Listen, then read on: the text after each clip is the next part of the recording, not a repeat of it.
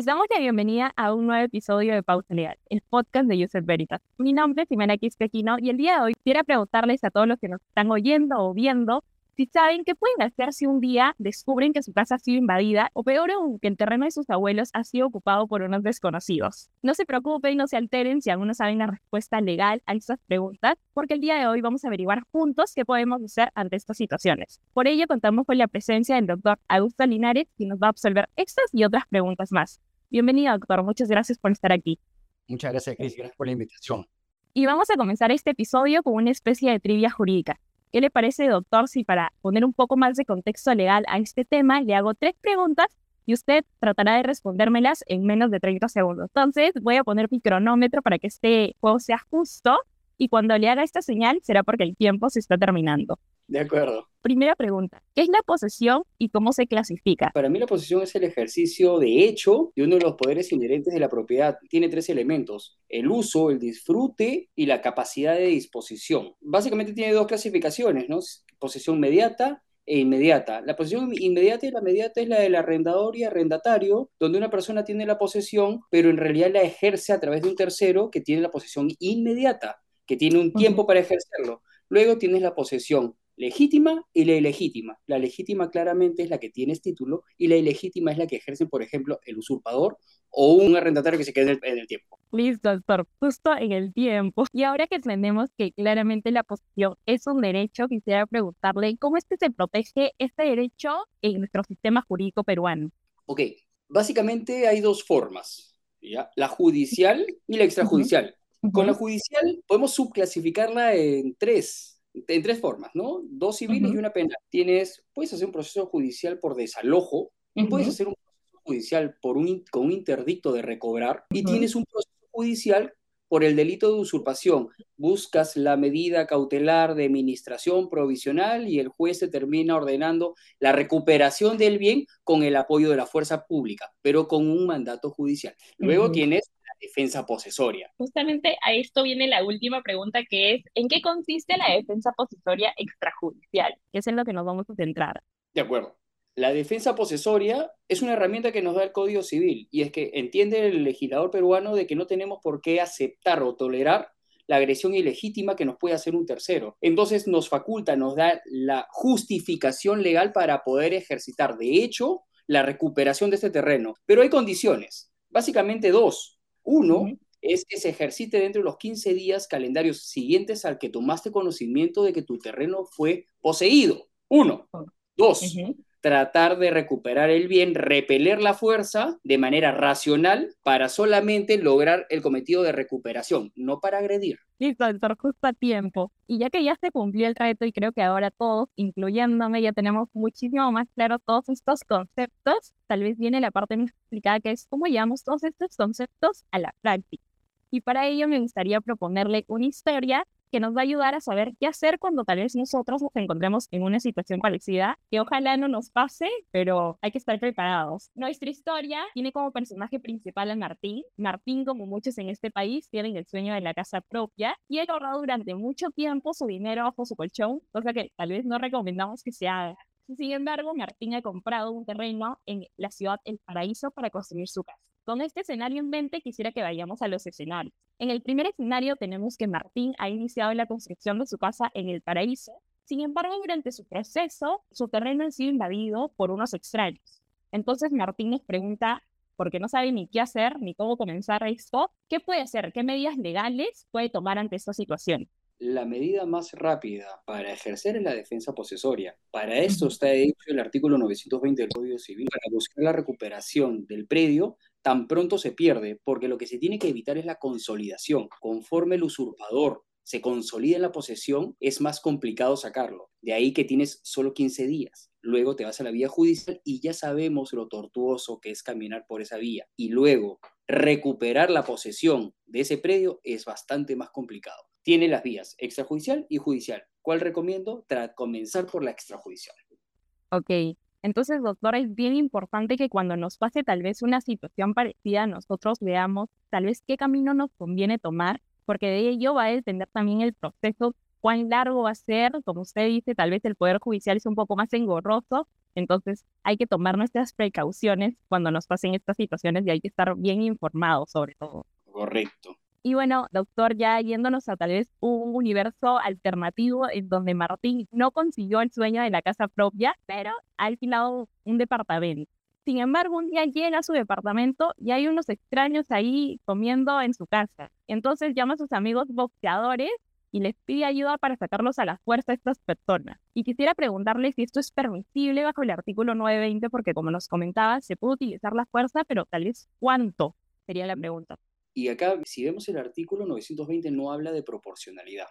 Entonces, no es un número ni la calidad de las personas que tú llevas para recuperar tu posesión, sino que sea justificada la vía de hecho. Tú puedes llevar 20, 50 boxeadores, pero solamente uno ejerce la fuerza suficiente para doblegar la resistencia del otro y los otros quedan, por ejemplo, como efecto disuasivo. Entonces, no es el número ni qué tan fuertes son, sino la estrategia que sigues para la recuperación. Tú puedes llevar 800 personas, todos tus vecinos que te conocen y que te quieren mucho, y todos se paran afuera con cara de malos. Y probablemente esos dos o tres que están adentro van a decir, no tengo ninguna capacidad. Entonces es un tema de estrategias, no es un tema de cantidades. Ok, doctor.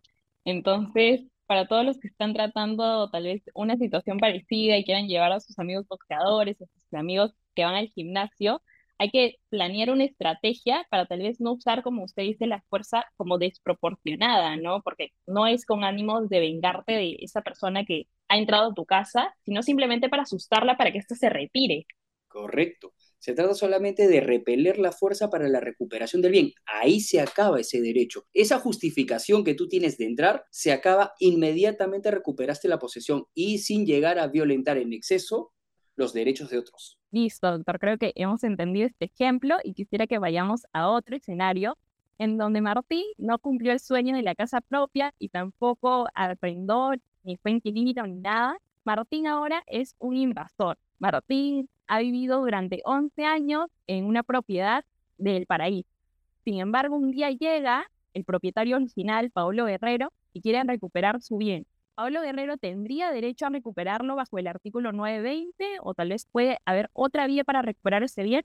Ya, el 920 tiene una condición, una, una excepción, y es justamente aquel poseedor que ya consolidó su posesión a lo largo del tiempo, cuando ya es pasible de ejercitar su acción, de pedir el reconocimiento judicial por prescripción adquisitiva de propiedad. Entonces, es una discusión por un mejor derecho de posesión o de propiedad incluso. Ya no cabe las defensas posesorias, ya cabe una discusión judicial sobre el mejor derecho y te vas a discutir la vía judicial. Y una vez que el juez resuelva quién tiene ese derecho, dispondrá a quién tiene que retirar de ese predio. Claro, doctor. Entonces entendemos que cuando pase una situación parecida donde tal vez ya hay una prescripción adquisitiva, porque en este caso Martín ya ha pasado los 10 años, ya no se puede resolver bajo el artículo 920, sino que se tienen que ir al Poder Judicial, lamentablemente, pero ahí lo tienen que resolver.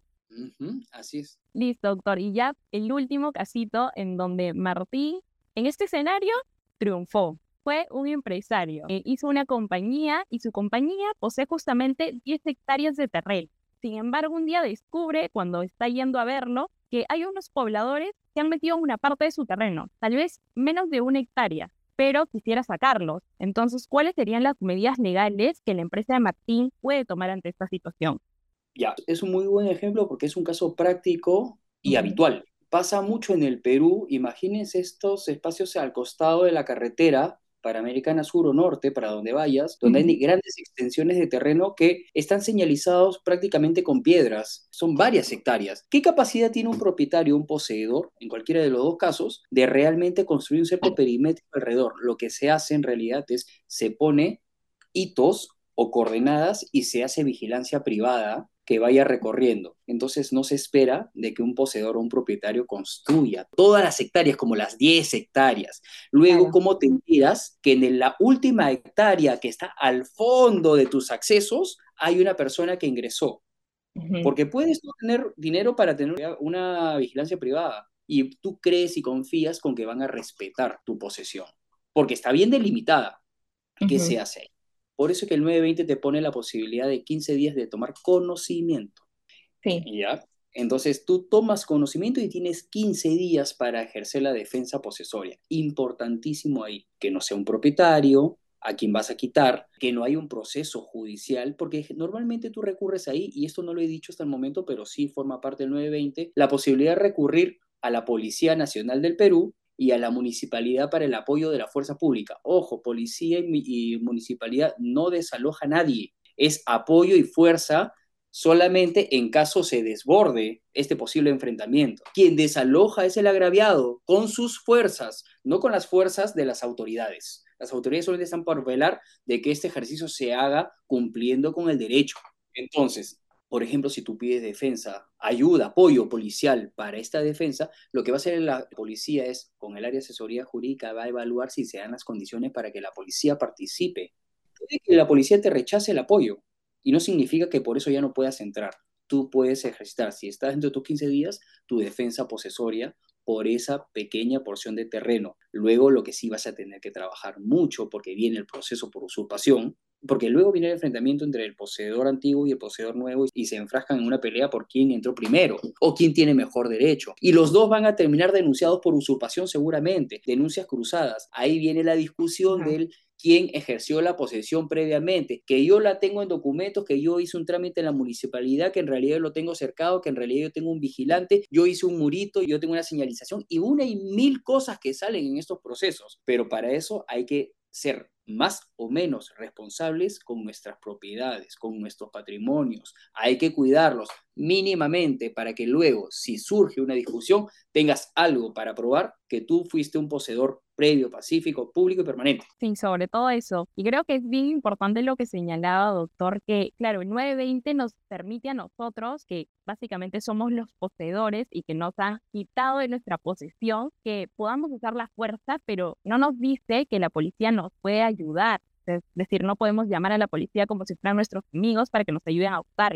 Simplemente la policía está como contención si esta fuerza se desborda. Y creo que esto es bien importante porque tal vez algunas personas podrían pensar que pueden llamar a la policía cuando les pase esta situación. Si bien pueden, es tal vez otro peso, ¿no? Correcto. A ver, la policía lo que hace es garantizar el cumplimiento del artículo, no hace desalojo. Es decir, quien cumple el artículo en realidad es el agraviado, pero el policía lo que hace es desde atrás garantiza que se haga conforme a ley, porque lo que pasa es que pueden haber, y sí ocurren, lesiones y hasta fallecidos en estos enfrentamientos. Y la policía lo que no puede hacer es ver cómo se están matando sin intervenir. Ahí está la policía. Por eso es que a veces la policía no atraca a meterse en este tipo de operaciones, porque sabe que quedó expuesto en estas investigaciones de donde hay muertos o heridos y siempre espera que mejor sea un juez quien dé la orden, porque quien asume la responsabilidad en esas operaciones, si hay un mandato judicial, ya es el juez, ya es por orden judicial, ya no es el agraviado. Ok,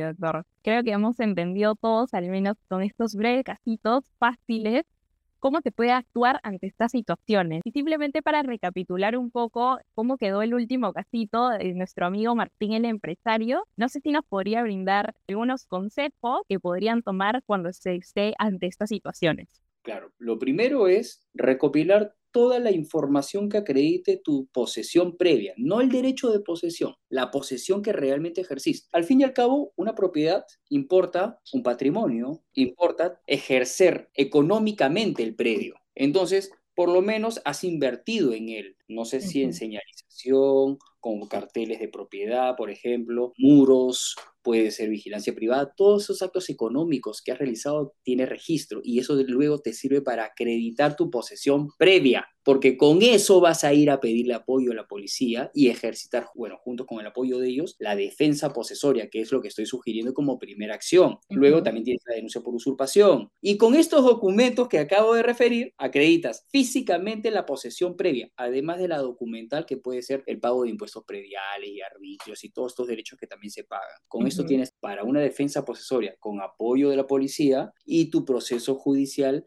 en la vía de usurpación para continuar contra los usurpadores que se metieron a tu terreno. Claro, doctor, creo que ya nos ha quedado muchísimo más claro qué se puede hacer ante estas situaciones. Y es por ello que le agradezco mucho por haber justamente conversado conmigo y con todos los que nos están oyendo estos temas, porque creo que es bien importante y sobre todo en el Perú donde suceden muchas veces estos casos que son tal vez, como dice, en el pan de cada día, pero que es importante ver la manera de solucionarlo y creo que usted nos ha dado una de las herramientas, nos ha brindado todas, pero nos ha recomendado una de estas para cuando nos encontremos en una situación parecida. Bueno, ojalá que haya sido enriquecedor, nutritivo, jurídicamente y, muchísimas gracias, Cris, muchísimas gracias a Yusef Veritas por la invitación y por supuesto quedo a disposición de ustedes cada vez que sea necesario y si en la medida de lo posible, acá estoy para poder absolver las consultas y enriquecer la academia. Muchas gracias, doctor. Y muchas gracias a ustedes por habernos acompañado en un nuevo episodio de Pausa Legal. Ya saben que si quieren más contenido jurídico, nos pueden encontrar en todas las plataformas de YouTube, TikTok como arroba pausa legal. Hasta pronto.